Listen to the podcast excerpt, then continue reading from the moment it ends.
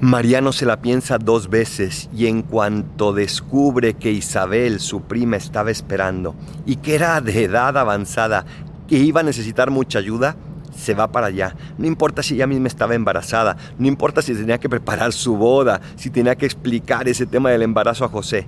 Lo que importaba es que Isabel la necesitaba y ella respondió a ese llamado de Dios a irla a ayudar.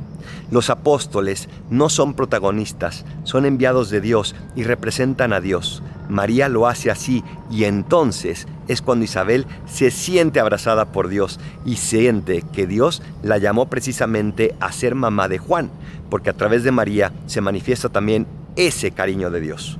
Soy el Paradolfo. Recen por mí, yo rezo por ustedes. Bendiciones.